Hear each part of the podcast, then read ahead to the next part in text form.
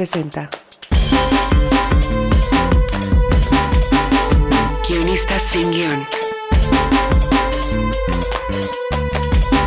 Una mirada al universo del guion.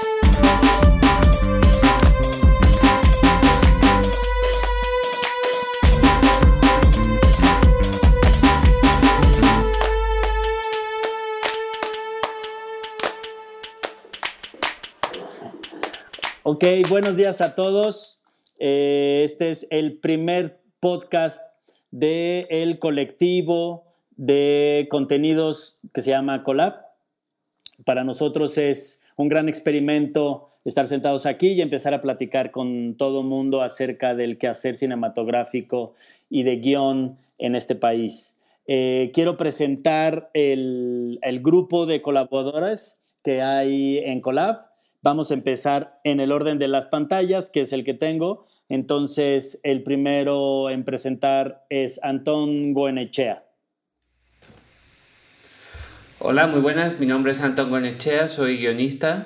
Eh, llevo unos 10 años trabajando profesionalmente como guionista y obviamente no soy de México, aunque la mayor parte de mi carrera profe profesional se ha desarrollado aquí. Eh, he escrito películas como eh, eh, Paraíso Perdido, Camino a Marte, trabajé con Jorge Michel en, la adaptación de Perdida, que salió a principios de este año, gran película, nos quedó buenísima. Dirigí una película en Nueva York en el 2016 que se llama Bad Vegan and the Teleportation Machine, que está disponible en Vimeo para quien quiera verla. Y, y, alguna película más he hecho. Ahora justo acabamos de... Ayer vi el corte final de Tarumama y está increíble. Es una gran noticia. Y en, y en, red, y en, y en streaming he trabajado en tres series para Netflix. Eh, Frontera Verde en Colombia eh, con, con Dynamo producida por Ciro Guerra, eh, Historia de un crimen Colmenares, también en Colombia, y ahora con mi compañera Karin Valecillos estamos en Luis Miguel, la serie. Fantástico, fantástico. Eh, Sar. Hola, yo soy Sara Gutiérrez. Este, yo realmente soy la, la novata, la que viene a aprender de todos ustedes.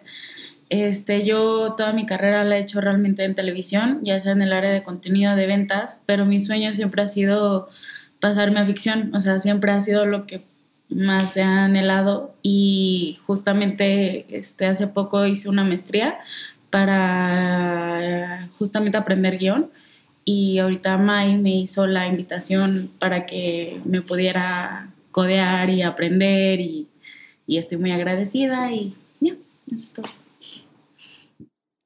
Muy bien. Alo. Eh, yo soy Alo Valenzuela. Este, soy egresado del curso de guion del CCC eh, y he trabajado eh, desde hace ya varios años con la agencia Bengala. Con ellos también participé en una serie para Netflix que se llama Yankee. Con ellos este, escribí un guion con Gabriel Nuncio, eh, que está en, en proceso de, preproducción, y otro con Diego Sorno y Natalia Beristain igual. Y ahorita estoy trabajando en, en una película con Andrés Clarion. Muy bien, mi hermano, fantástico. Eh. Pues muchísimo gusto, a mí me da mucho gusto estar aquí compartiendo con tanto guionista talentoso. Yo soy Mayra Espinosa Castro, egresada del curso de producción en el CCC. Eh, ahora pues lo que he estado haciendo los últimos años es el desarrollo de proyectos de largometrajes, de ficción. Eh, mi última producción fue un largometraje documental que estuvo seleccionado en Guadalajara y bueno, ahora estamos entrando al desarrollo de series. Soy directora de contenido, además en Alebrije Producciones y en Belario Marts funjo como productora. Muy bien. Josh. Hola, pues soy Josh Candia Treviño, soy guionista de Monterrey, Nuevo León. Eh, yo egresé de la Facultad de Artes Visuales de la UNL. Eh, he escrito varios guiones de cortometraje, escribí un guion de largometraje llamado Implacable que se produjo por IMCINE y Canal 22 la dirigió Carlos García Campillo y produjo Lady Jean. he estado en varios festivales internacionales, también he dirigido un par de cortos, algo de teatro breve y soy maestro de, he sido maestro de guion acá en Monterrey. Este, y recientemente he trabajado en una serie, es viviendo ahí con Jorge Yalo. Muy bien. Y bueno, y por último, Karim. Hola, bueno, soy Karim Valecillo, soy de Venezuela y soy como un Pokémon en la escritura porque vengo del teatro, pero he hecho también mucha telenovela cine eh, de responsabilidad social. y nada, eh, lo que me trajo a, Luis, a, México hace un año fue Luis Miguel, la serie. Y a partir de ahí, pues, eh, he estado tratando de crear esta, esta conexión con guionistas para poder entender cómo es nuestro proceso y cómo, cómo abrirse camino en, en esta industria, ¿no? Muy bien, fantástico. Pues creo que podemos entrar al tema de lleno y va a ser... Oye, ¿y tú quién ah, eres? Bueno, claro. ¿Ah? Yo soy... ¿Tú quién coño eres? Yo soy Jorge Michel Grau, soy director. Justo esta semana cumplo 10 años como director en este país. Eh, debuté con una película que se llama Somos lo que hay, eh, egresado del CCC y de la Facultad de Ciencias Políticas y Sociales de la UNAM. Eh, afortunadamente he tenido la oportunidad de filmar hasta ahorita ya cinco largos, preparando el sexto, este, y además he filmado dos series eh, completas. Ahora eh, más bien me he dedicado a desarrollar contenidos, a experimentar contenidos nuevos para plataformas o algún tipo de salida. Y bueno, Collab da el espacio perfecto para juntarme con estos amigos y poder hacer cosas em, novedosas o por lo menos este, distintas. Entonces, bueno, ya dicho eso, creo que podemos entrar en tema. Karin eh, tiene por una serie de, trabajos un, un, tema muy importante que nos, que nos tiene hoy unidos, que es la pandemia o la contingencia sanitaria del COVID y cómo vamos a regresar a la nueva normalidad para seguir generando proyectos audiovisuales. Entonces, a partir de ahí hay una reglamentación o unos protocolos de escritura para ver cómo se va a volver a escribir, eh, para poder filmar, para que el fin último sea filmar, cómo tenemos que escribir. Entonces, Karin, ¿quieres abrir la mesa? Sí, bueno, esto ha sido, eh, todos evidentemente sabemos que, que, esta circunstancia va a cambiar las historias y va a cambiar eh, los sistemas de producción, pero quizás uno no se lo imagina o no, o no se da cuenta cuán fuerte puede ser este cambio hasta que te llegan eh, los requerimientos para los guiones, em, donde evidentemente el contacto físico entre los personajes implica un riesgo, ¿no?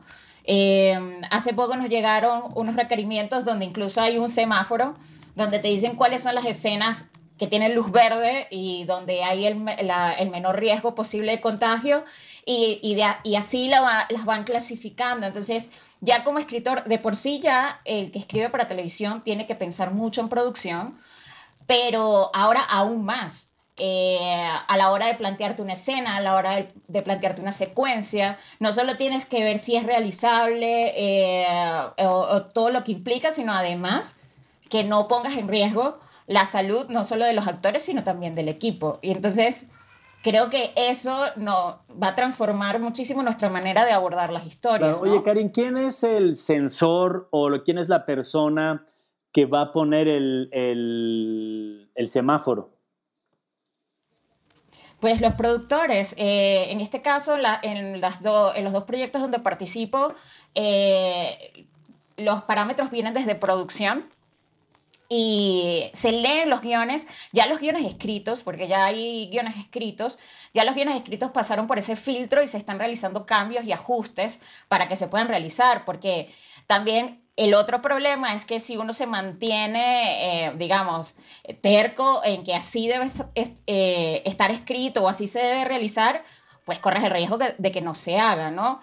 Eh, hace poco, hay, en uno de mis proyectos hay una serie, eh, hay una secuencia en un avión y que para mí era bellísima la secuencia en el avión y no se puede realizar en el avión porque los aviones son los focos más eh, riesgosos de infección.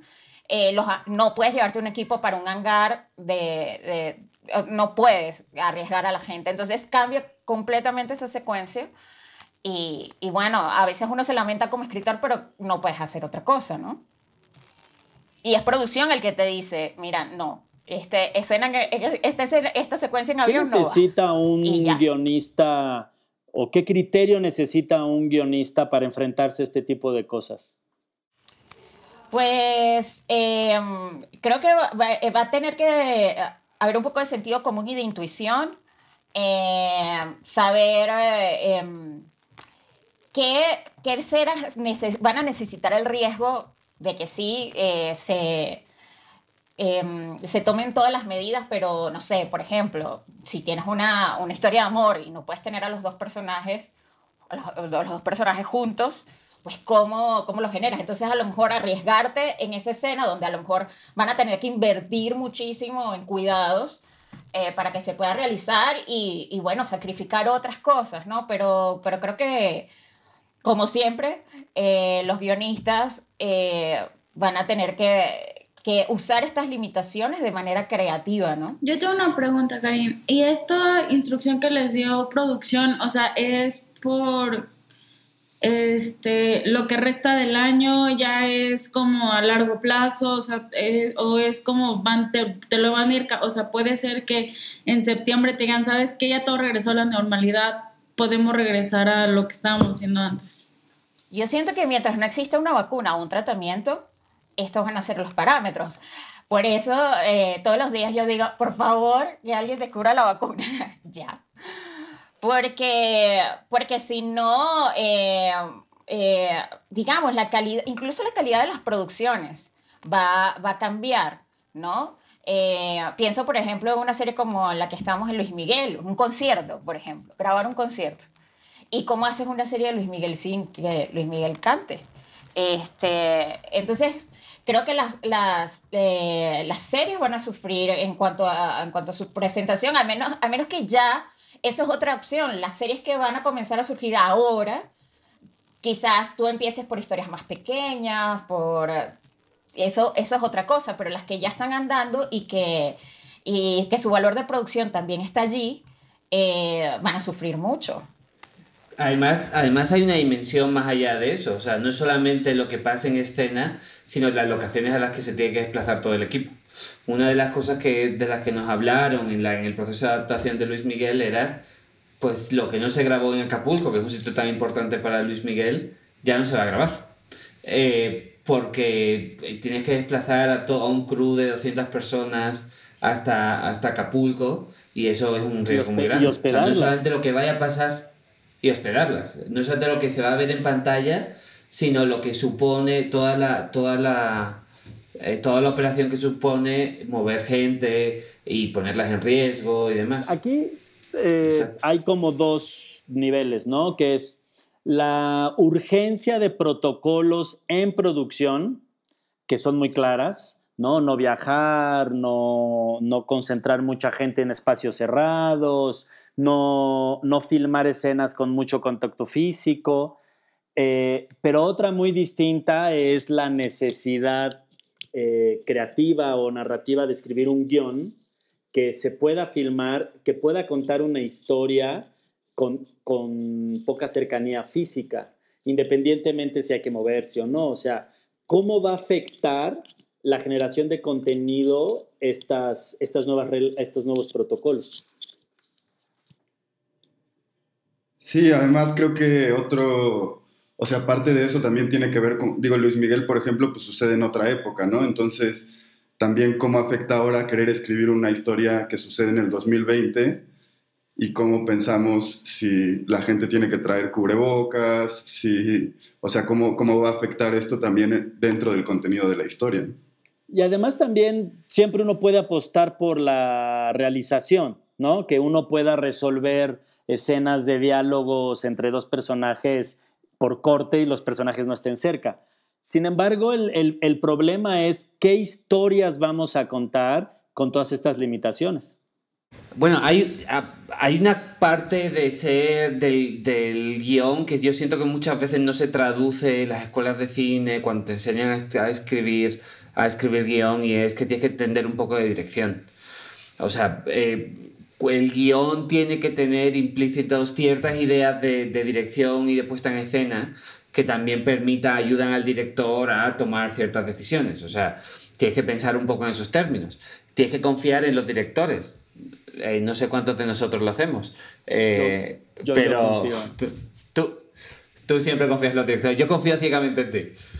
Pero, pero claro, y, al punto de, y al punto de Halo es súper interesante cómo escribes una historia que pasa en los 80s y en los 90s en el contexto de la, en el contexto de la, de la pandemia. Una historia se va a filmar en el 2020 eh, sobre una época en la que había contacto físico, dice. Yo no me acuerdo. Claro, es que tal vez el momento de contar otras historias y, ¿no? y dejar de, buscar en, una historia de época. Aquí, por ejemplo, ahorita hay un proyecto que se está desarrollando que se llama Encierro. se llama, en completo se llama Encierro sin en vivo. Y entonces son cinco monólogos que se le hicieron llegar a cinco actores para que ellos los interpretaran en su, en su Instagram Live. Entonces, bueno, todo va a suceder a las 9.16 de la noche porque es el formato vertical de salida. Entonces, están en experimento con la tecnología y formatos, pero no están experimentando en el contenido en forma, sino que están encontrando una solución que es monólogo una plática del personaje consigo mismo, una reflexión de algo. Pero en realidad no hay una historia, no hay más, no hay una, eh, como una búsqueda novedosa sobre cómo contar una historia bajo estas circunstancias. Eh, y eso es el, el, reto que tenemos ahora, porque muchos de nosotros que tenemos la fortuna ahorita de tener un proyecto parado y que hay que retomar, pues vamos a hacer la adaptación. Pero ¿y los nuevos? ¿Cómo vamos a generar nuevos proyectos que obedezcan este semáforo y que el productor cuando lo lea diga secuencia verde, secuencia verde, secuencia verde, se filman? ¿Qué es lo que tenemos que ofrecer como guionistas para que eso suceda?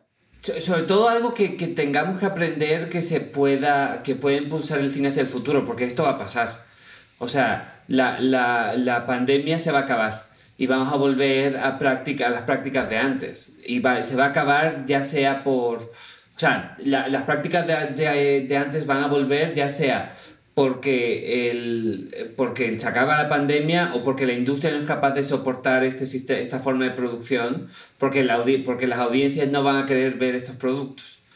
Lo otro de lo que eh, eh, creo que también sigue, sigue el podcast Script Notes eh, y una de las cosas de las que hablaban de la pandemia que a mí me pareció muy interesante es lo que sea que se produzca que tenga que ver con este momento específico dentro de un par de años va, se va a ver viejo. O sea, todas las referencias a, a, este momento en el que todos tenemos que llevar mascarillas y tenemos que estar encerrados, dentro de 20 años nadie va a entender de qué iba. ¿No? Nadie va a entender por qué. Entonces, los cambios en la, en la industria eh, y en el lenguaje van a tener que ser formales. Y creo que se va a pasar, de todas formas ya, ya existía. Había un proceso de, había un proceso en el, que, en el que ya estamos usando internet, estamos usando medios digitales para, crear historias.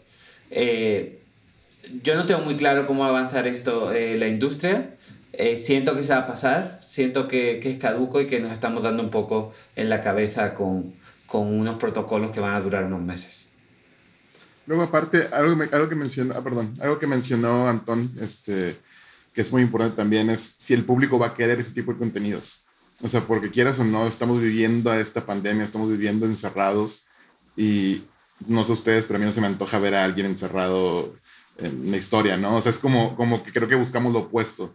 De hecho, varios programas gringos han hecho sus versiones. Uno hicieron una reunión, por ejemplo, de una serie que es Parks and Recreation, que todo el, episodio fue por medio de Zoom, bueno, de su versión de Zoom, ¿no? O sea, de que eran todos en sus casas con eh, camarita enfrente, ¿no? Que fue una solución porque era un especial para recolectar dinero y todo, pero no creo que las series se vuelvan eso, porque pues no es divertido verlo. lo, que nosotros queremos ver es a la gente interactuar entre ellos. Gran parte de lo que vemos eh, cine o series es para ver personajes eh, conviviendo entre ellos. Vaya, lo que, es, lo que buscamos ahorita es esa conexión humana, ¿no? Que creo que se ha perdido mucho en esta, por más que tengamos medios de comunicación como, como Zoom o como varias redes, eh, no es lo mismo, o sea, no es el mismo tipo de interacciones. Entonces también eso es algo muy importante, ¿no? O sea, que podemos creativamente sacar a la vuelta, pero quién sabe si vaya a conectar igual con, con el público. Yo creo que es un gran, gran momento para ponernos muy creativos.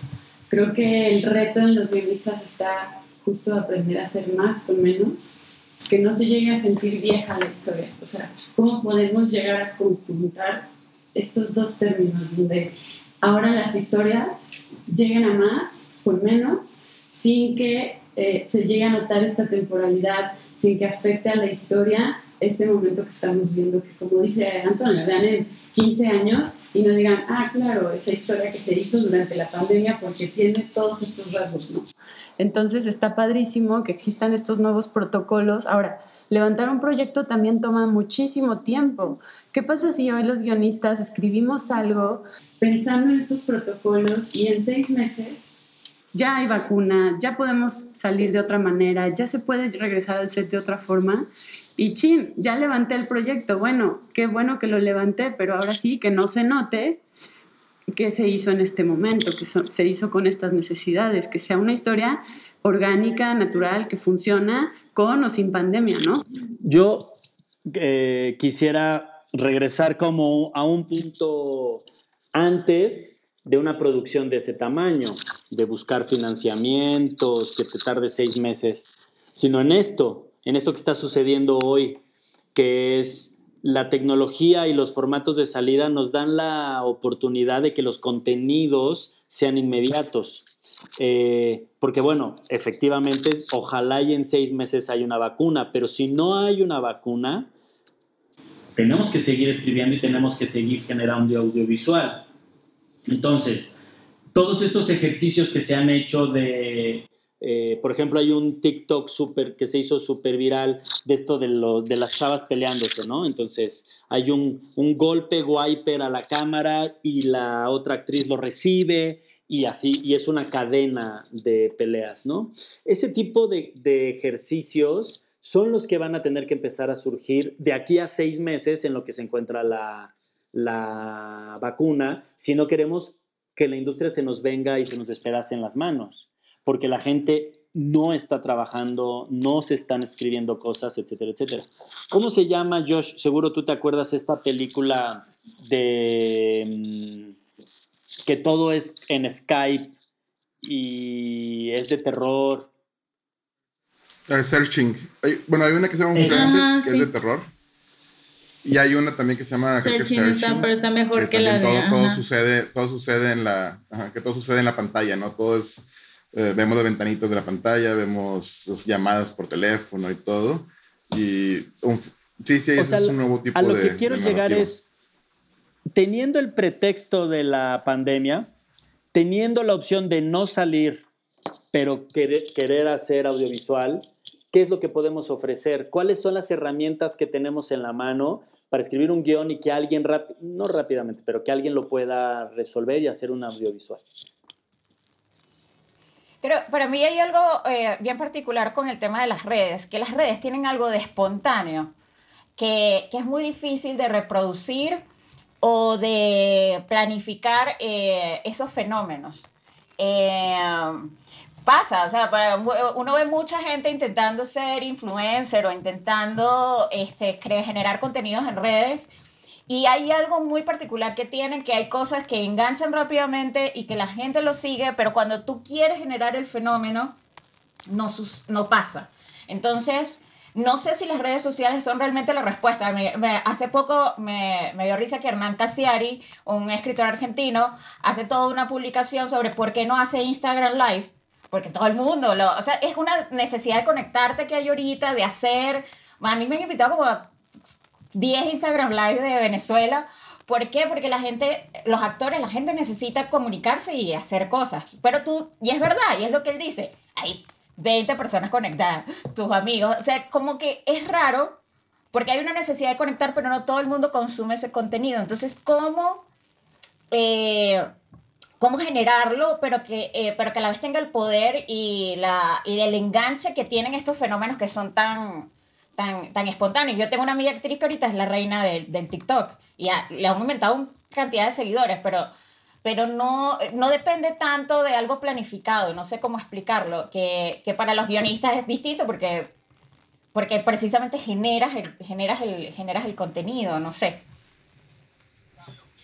Claro, lo piensas, lo, lo, lo claro, eh, la cuestión es, eh, au- aunque lo que, lo, que hemos, lo que hemos hecho televisión, sabemos que, tardamos, que se tardan meses en desarrollar una serie. Aunque se consuma rápidamente en televisión, hay, hay una dimensión. El otro día estaba leyendo un artículo en el que decían, ¿por qué, por qué la gente no respeta la industria de la cultura? Creo que, que viene un poco a colación con, con esto de lo que estamos hablando.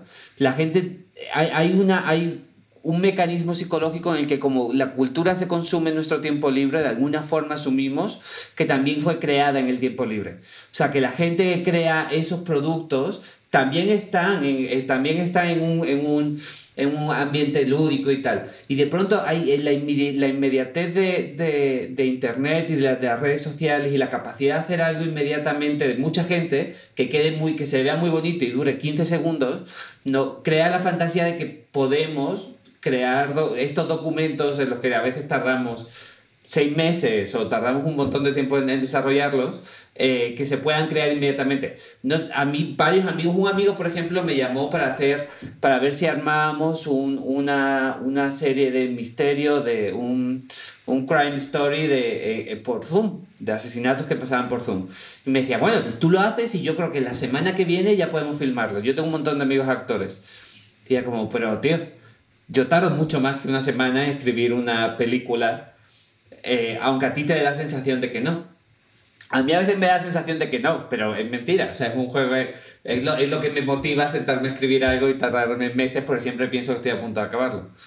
Pero, Sí, que tiene que ver sí. también con lo que, con lo que decía May, ¿no? Que qué pasa si ahorita escribimos una serie pensando en todas estas condiciones, pero en realidad no sabemos cómo va a cambiar la cosa ni siquiera en un mes. Entonces, cuando se desarrolle y se termine de escribir una serie o algo en seis meses, pues ya quién sabe las condiciones en las que van a estar. Entonces, por eso tenemos que tomar en cuenta, eh, o sea, por eso debe funcionar en ambas cosas, ¿no? Y sí aceptar el reto de producción, que yo creo que los guionistas en general estamos acostumbrados a que te pongan una serie de retos todo el tiempo de producción, de dirección y demás, así que tampoco es tan nuevo para, para nosotros ese, en ese caso, pero, pero sí este, ver cómo va a funcionar y cómo vamos a tomarlo en cuenta. Aunque yo sí creo que, pensando también en lo otro que decías, Antón, de, de, de cómo las series se avejentan de repente, o puede pasar. Yo ahorita he estado checando Years and Years y que, que este, pues habla de un momento que empieza más o menos en esta época, o sea, más o menos en 2020, pero se salió hace un año la serie. Y ya obviamente como no contempló eh, el COVID, pues ya su, su predicción de alguna forma falla, pero hay partes de sus predicciones también con lo que decía yo de, de la- del masoquismo de ver estas cosas de repente, que Sí. siguen funcionando y siguen dando mucho Sí, miedo. o tal vez que... Sí, de hecho esa serie no, la- no la pude, esa serie no la pude ver porque sí me dio un ataque de ansiedad por lo cerca que está de, Sí, de la realidad, ¿no? O sea, la estaba viendo y dije, Es lo no, que iba a decir, Sí, que también es como que pensar muy bien en cómo va a quedar la sociedad anímicamente después de que salgamos de esto. Porque, por ejemplo, si ahorita a veces, no sé si a ustedes les pase, pero yo lo que menos quiero hablar es de COVID, o no quiero ver noticias, o no quiero ver de digo, ya basta. Ahora imagínense unos meses que por fin ya pueda salir a la calle y abrazar a mis papás, lo que menos voy a querer es ver una serie que me esté recordando los este, meses de confinamiento. Tal vez en unos años como que, como por ejemplo la película del temblor, que en el momento donde salió la 719 ya habían pasado suficientes años como para que la gente vaya a querer ir a verla y recordar cierto episodio de su vida, pero después la película de Kuno Baker que, Baker que pasó a los meses, de que fue el temblor, lo que menos yo quería era ver algo remotamente parecido. O sea, dije, mm, Sí, va a ser un gran tiempo para las comedias y las historias luminosas. Así es. Sí, y aparte yo- creo que ese es parte del reto, ¿no? El parte del- Sí. Yo creo que el mayor reto es ese, es crear un contenido que, a- que se pueda hacer con estas limitantes o con estos eh, requ- requerimientos, pero que el espectador no lo sienta, que no se dé cuenta que está, que está limitado, ¿no? O sea, que como no sé si un- vieron una película, creo que era Ryan Reynolds, que se la pasaba enterrado en un ataúd toda la película. Una peli Buried. sola. Ah, Sí. es Buried, Buried, exacto. sí. Entonces, si la ves ahorita, no te, vaya, no pensarías que le hicieron así porque fue por, el, por la pandemia, ¿no? O sea, es porque te olvidas de ese, de ese tema. Yo siento que hay un rollo de perspectiva histórica, que creo que es muy importante. Eh, Jorge hizo siete, eh, la, la- la película del temblor eh, con, con perspectiva histórica. Ya se pensó sobre ese momento. Se pensó, se reflexionó y se creó una idea. Ni siquiera es trauma. O sea, la idea del trauma también va a pasar. O sea, ¿cuál es el mayor trauma por el que había pasado nuestra generación? La crisis del 2008. O sea, en, mi país fue absolutamente devastadora. Y, pero han pasado 12 años y se puede pensar con perspectiva de eso. Eh, por eso siento que producir ahora mismo es interesante, hacer cosas ahora mismo son interesantes, pero cuando Jorge haga la película sobre la pandemia en el 2025, va a haber una perspectiva histórica que va a ser mucho más rica e interesante, porque vamos a entender cuál, cuál fue el impacto de esto que está pasando. Ahora mismo el ejercicio puede ser superficial, porque va a hablar de qué está pasando en nuestros cuartos eh, mientras estamos encerrados. Pero cuando salgamos de los cuartos y veamos que las consecuencias son eh, una crisis económica gigante, eh, cómo los gobiernos han aprovechado para pasar leyes, eh, cómo ha cambiado, cómo las em- los empresarios han, han aprovechado para despedir a mitad de sus empleados, la violencia doméstica, el, o sea, va a haber una, una reflexión histórica que va a convertir esto en algo mucho más interesante de lo que lo es ahora, creo yo. Sí, sí, además la, la... Pero también creo que, yo también creo que no necesariamente tiene, la gente va a buscar comedias pronto, también va a querer eh, que la ficción le ayude a entender lo que está viviendo y lo que está pasando y creo que también es parte, es parte del trabajo, ¿no? También yo, yo me acuerdo que cuando empezó el confinamiento empecé a ver muchas listas de, de cinco películas sobre el fin del mundo y top ten de películas de encierros y como, o sea, la gente también usa la ficción para eso y no solamente para para entretenerse o pasar el tiempo libre, ¿no? Creo que también es Claro. importante. Eh, nos quedan cinco minutos en esta grabación. Vamos eh, concluyendo los temas. ¿Les parece bien? Ay, a mí se me había ocurrido que podríamos hacer un ejercicio de guion. ¿Cómo escribes una escena sobre una conversación en Zoom? O sea, ¿cuáles son los parámetros y cómo, y cómo, y cómo lo bajas al papel? Eh, porque hay muchas formas de escribir, pues conversaciones por teléfono eh, y un montón de cosas, pero esto está pasando quizá en una misma pantalla. ¿Cómo puedes, expres cómo puedes bajar eso a papel? ¿Alguna idea? ¿Alguien se atreve? Yo creo que, o sea, dependiendo, pero pensando en, si van a estar las dos eh, pantallas, en, eh, o sea, depende de lo que vamos a ver, ¿no? Porque puede ser simplemente por intercortes y son dos personas viendo su computadora, ¿no? Como hablando a cámara. Y entonces puede ser por intercortes. No sé si te refieres a eso. O sea, como a nivel O sea, formato, como... A nivel formato, sí, por ejemplo. ¿Qué- ¿Cómo Sí. empezarías? Por ejemplo, eh, interior, una...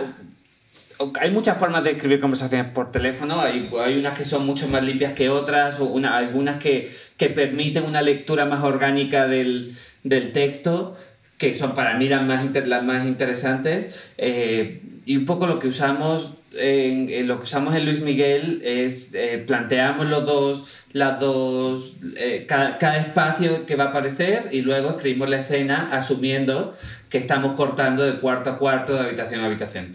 Pero ¿qué pasa cuando, cuando tienes una cuadrícula en, el, en la pantalla? Por ejemplo, ¿cómo se escribió eh, eh, la peli, esta, la Searching y, y, y la otra peli de Yo creo que va a tener que ser por personaje. Sí, yo tal Ok. vez creo que eso más bien es un ejercicio más como, como de producción. O sea, creo que ahí el que se llevó la friega fue producción. De que tuvo que tener mucho cuidado en que estaba. Porque me da, no lo he leído ese guion, pero me da la impresión de que está escrito muy. en la pantalla aparece tal cosa. Eh, en la pantalla se abre la ventana de Halo, al lado la, la, ventana de Karen, hablan entre ellos y ya pones diálogos. O sea, como que es muy um, sencillo en cuanto a guion para no confundir tanto.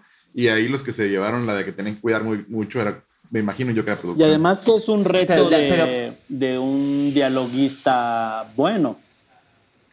Porque lo atractivo es, es, justamente ese diálogo y la interacción de la que hablaba Josh hace unos minutos, la interacción a través de unas pantallas, porque no va a haber una interacción física. Lo que va a suceder es el, el acercamiento de cómo se hablan eh, los, o los dos personajes, o los dos, o los seis, o los que sean. Que ahí, que ahí también depende mucho de cómo se grabe la, la escena, ¿no? O sea, si vas a tener a un actor haciendo la primera parte y luego el otro actor haciendo la otra, o los dos al mismo tiempo, grabándose al mismo tiempo, para que tengan esa, esa interacción real y que no para sea. réplica, claro. Exactamente. Y también hay, hay, una serie de recursos, ¿no? Como, que, como compartir pantalla, o también, por ejemplo, que se trabe el audio y, y haya como problemas de comunicación. Que está padre que se pueden, pueden aprovechar, ¿no? O sea, todas las fallas de Zoom, incluso los hackeos, todas estas cosas, pues pueden. O como, o como el chiste que está pasando ahorita en las escuelas que es cuando el maestro le pregunta a un niño eh, sobre la tarea y el niño se queda así. Está apreciado. Ay, pobres maestros. Y este, Estamos ya por ¿sabes? Hay, hay, un chorro, hay mucho espacio.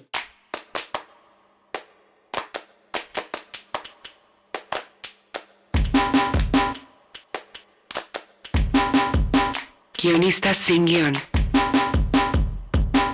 Ya se despidieron de nosotros Sar y Mayra, que tenían, tenían cosas que hacer, pero eh, podemos concluir nosotros, nada más retomando rápidamente eh, la idea ¿no? del, del semáforo para la reescritura de proyectos en guion o escritura de proyectos en guion, que básicamente lo que pide o exige es no cercanía física, no lugares cerrados si hay muchos personajes, y no escenas donde haya eh, una cantidad arriba de dos o tres personajes. Olvidémonos un poco como de los protocolos de producción, que esos son otras exigencias y que tienen como otro, otro mecanismo, otras dinámicas de solución, sino las de escritura, que es a lo que nos estamos este, enfrentando. Entonces, si quieren ir aterrizando ¿no? ideas para, para nuestros amigos. Pues para mí yo creo que, que algo que deberíamos enfocarnos más a los, bueno, los que tengan que trabajar bajo estos parámetros es tener muy claro la, como la interacción entre personajes y el conflicto entre ellos, ¿no? Creo que eso es lo que hace eh, interesante y emocionante una escena. Entonces, si el conflicto es suficientemente poderoso, creo que, y los personajes tienen suficiente fuerza entre ellos, creo que puede, cualquier escena, aunque no estén juntos o que aunque estén separados físicamente, puede generar suficiente atracción para el público? Eh, yo creo que, o sea, en parte pues es, es, es, más de lo mismo de nuestro trabajo, que es aceptar los retos eh, que normalmente existen cuando ya, ya empiezas a desarrollar un proyecto, que, que sí tienen que ver con producción, eh, que aunque estés, que creo que es lo padre del guion, ¿no? Que, que, es distinto de la literatura, que aunque estés tú solo en tu computadora, en tu casa, eh, tienes que estar pensando en un montón de gente que va a trabajar y que, y que el cine y la tele son trabajos colectivos y entonces puede haber diálogo, puede haber conversación, está la tecnología, pueden llenar un estadio de gente, ¿no? O sea, depende mucho del nivel de producción, del nivel de, de historia, pero sí creo que pues, son retos que se pueden aceptar y puede ser incluso divertido eh, eh, pensar y, y, es parte de lo que a mí me gusta al menos de este trabajo, ¿no? Aceptarlo como, como un reto y buscarle siempre la forma dependiendo de cada historia. Sí, yo, yo siento que, que tenemos que ser creativos en la forma en la que creamos movimiento en las escenas. Aunque tengamos dos o tres personajes, no caigamos en la tentación de, de, de, solamente crear conversaciones y demás. O sea, un personaje solo en una escena puede hacer muchas cosas. Dos personajes en una escena pueden hacer muchas cosas y crear ese movimiento no nos puede limitar. Eh, tenemos que esperar que los productores sean suficientemente creativos también para permitir que los directores propongan formas de filmar que sean que ayuden a crear algo mucho más interesante que lo que parece que está en la cabeza de todo el mundo, que son conversaciones de dos personas en dos esquinas distintas de una habitación. Entonces, pues esas herramientas siempre las hemos tenido. eh, siempre hemos tenido limitaciones de, de producción. No hay, solamente hay una película que se haya hecho sin limitaciones de producción y fue en el 41, que fue Ciudadano Kane. Eh, entonces, desde entonces no, la- no la hemos tenido que arreglar. Entonces, pues un poco también a lo que va a lo que va. lo- O sea, es un reto y es un reto en el que más que nunca tenemos que poder trabajar con productores y directores. Sí, absolutamente. Es lo que, yendo por la idea de Halo, el guionista siempre produce desde el guion, de toda la vida. Y, y quizás también es el momento, eh, no sé si esto es un poco romántico, de, de también dejar de depender de los artilugios, porque a veces cuando lo tenemos todo, hacemos peores cosas. No sé, a veces cuando tenemos mucha, demasiada producción o podemos tener helicópteros, fuegos artificiales, a lo mejor nos olvidamos de lo esencial que son las historias. Entonces, creo que, que quizás logren las historias lo mismo, que va, lo, que, lo mismo que está logrando la pandemia en el mundo, entender que podemos vivir con lo esencial, o sea, que podemos contar historias también con lo esencial. Y al fin y al cabo, una de las mejores escenas de amor de la historia, la chica estaba montada en un balcón y el, y el chico abajo. Así que se pueden, se pueden contar todas las historias posibles. ¿no? Fíjate que, que, ah, dices algo muy curioso y nada más me gustaría que le diéramos la vuelta a ese tema que es los artilugios, ¿no? Eh, porque desgraciadamente la urgencia de escribir y la urgencia de filmar y la urgencia de, hacer contenido en este momento que la gente está encerrada, de pronto nos, nos orilla al artilugio del Zoom, al artilugio de las redes, al artilugio de las nuevas tecnologías.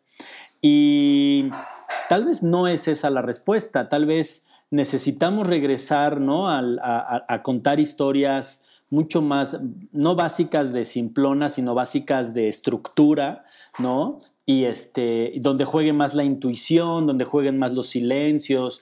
No lo sé, ¿qué, qué opinan de que la, la tecnología, de que puede ser una trampa que la tecnología sea la salida para generar contenidos en este momento?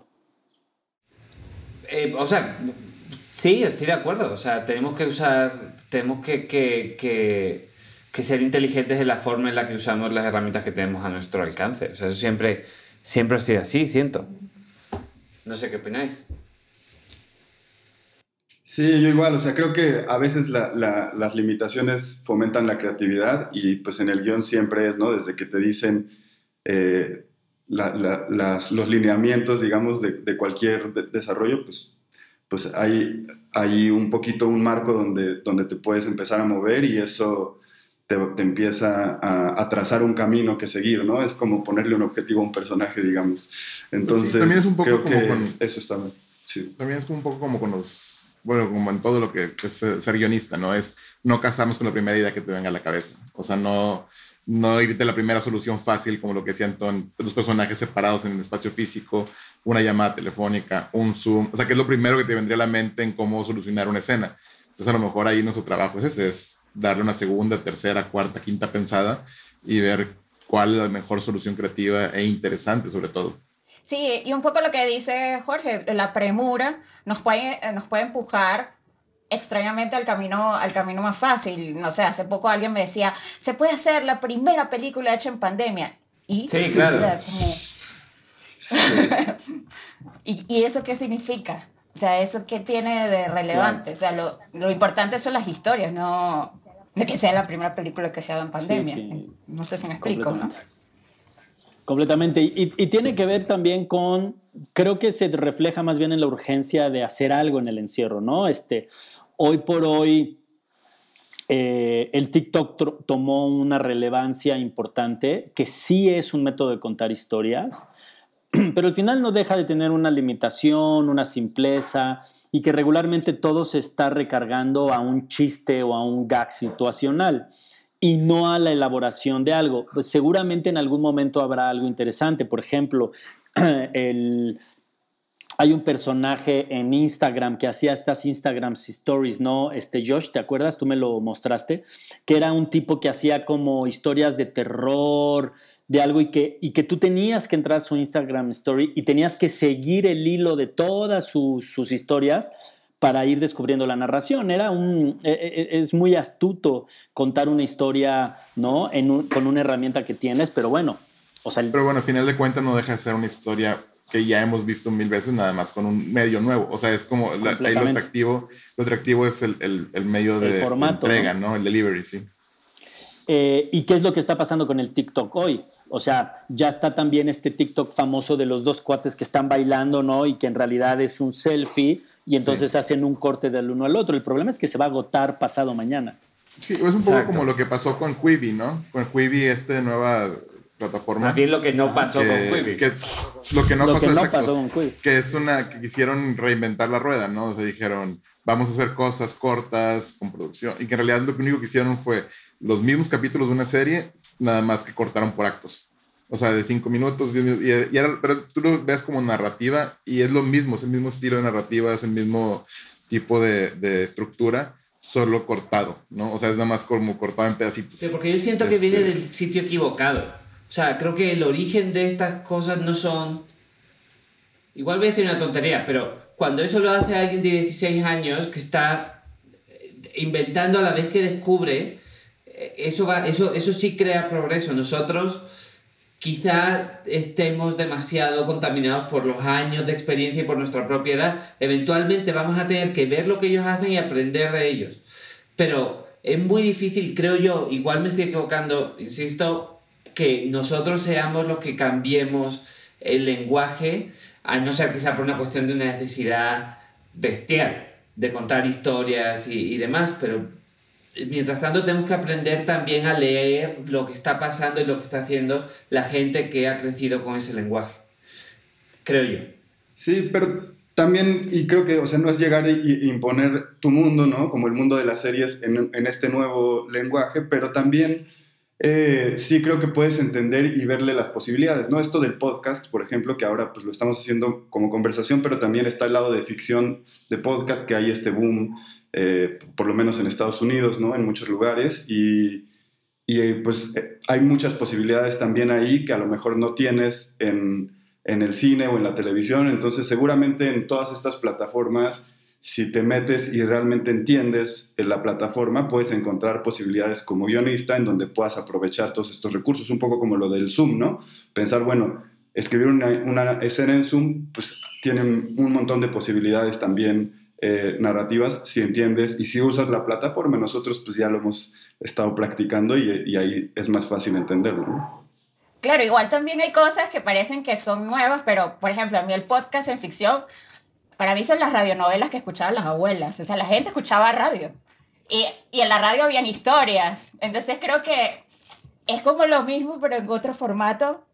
Pero es una experiencia que al final se resume en que los seres humanos necesitamos escuchar historias para entendernos y para vivir. Entonces, no importa desde dónde vengan. Por eso es que a mí me parece hasta bonito que el- las Instagram Stories se llaman así, Stories, porque es que creo que la gente necesita eso para, para entenderse y para sobrellevar su, su vida, ¿no? Sí, a final de cuentas, independientemente de, de, de todo lo que, los limitantes y todo, a final de cuentas, como lo que menciona Karin, ¿no? Es, la gente quiere bus- busca historias, así sea donde se les tope, ¿no? O sea, sea en Instagram, sea en Quibi, sea en YouTube, sea en lo que sea, pero al final es lo que consumen, consumen la historia y a ellos no les importa cómo se hizo, nada más lo que, lo que están viendo, disfrutando. Lo cierto es que hay una gran necesidad de inmediatez, ¿no? De acceder a una plataforma y poder ver una cantidad seria de contenido, ¿no? Este, aunque hay experimentos como Luis Miguel que iban dosificando la salida o Better Call Saul o cosas así, donde iban poniendo los capítulos semanales que, bueno, funcionaron porque tenía un gran nicho de fans o de seguidores. Lo cierto es que el Facebook, o sea, los live funcionan por este recurso de inmediatez, donde la gente se siente eh, eh, o, o percibe estar dentro de la acción o dentro de lo que está sucediendo. Y eso es lo que de pronto pierde eh, el audiovisual, que no es inmediato, ¿no? Entonces, hay, hay este experimento que les decía del encierro sin en vivo, que es en vivo, un monólogo en vivo, pero ¿hasta dónde vamos a tener que seguir escribiendo eso mientras estemos encerrados? Lo cierto es que los protocolos son claros, ¿no? Este, la reescritura de guiones, si uno va a querer filmar en este periodo de contingencia, pues uno va a tener que someterse a esos protocolos que son otra vez ¿no? No cercanía, no escenas de cercanía física, no sexo, no peleas, pocos personajes en zonas cerradas, etcétera, etcétera, etcétera. Eh, y vamos a tener que obedecer esos protocolos, si no va a ser francamente imposible filmarlos. Este, eh, y ese es, ese es el verdadero reto. La otra es esperar a que se encuentre una vacuna y filmar hasta después. Pero bueno, eh, ¿alguien quiere cerrar con alguna idea para... Yo quiero cerrar con una idea. Eh, una película de Zoom tiene dos escenas. Escena 1 empieza la película, escena 2 después de volver a mandar el link después de 40 minutos. Tal cual, Exacto. tal cual. Tal cual, tal cual. Muy bien. Karin, No, yo creo que todos estamos eh, de alguna manera en la misma página de entender este, este momento también como una coyuntura, pero también como una posibilidad de quizás eh, volver a, a lo más elemental de, de contar las historias, o sea, que tenga, a volver a los personajes, volver a- al contenido y, y dejar de, ah, digamos, de pensar que es- necesitamos un gran aparataje para poder contar una, una historia que, que tenga trascendencia, ¿no?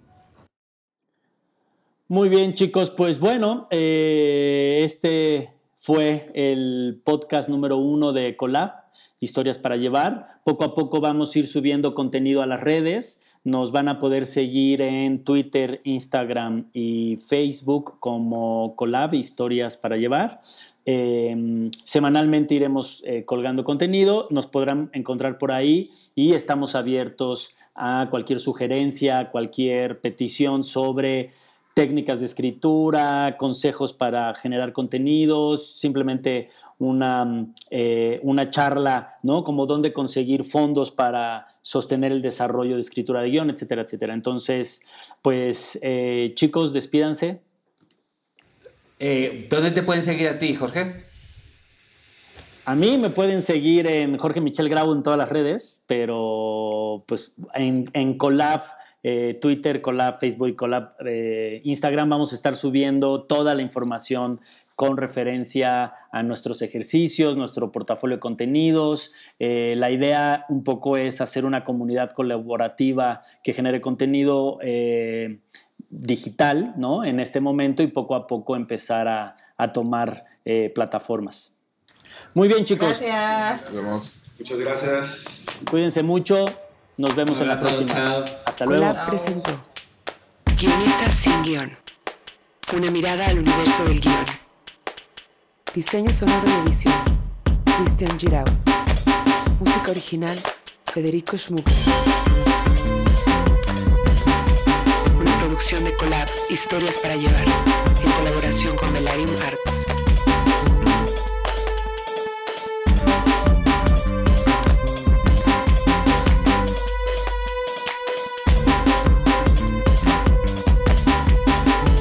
Presentan Josh Candia, Paulina Dávila, Mayra E. Castro, Antón Goenechea, Sara Gutiérrez, Karin Valecillos, Alo Valenzuela, Jorge Michel Grau. Derechos reservados con la Pelarium Arts Mayo 2020.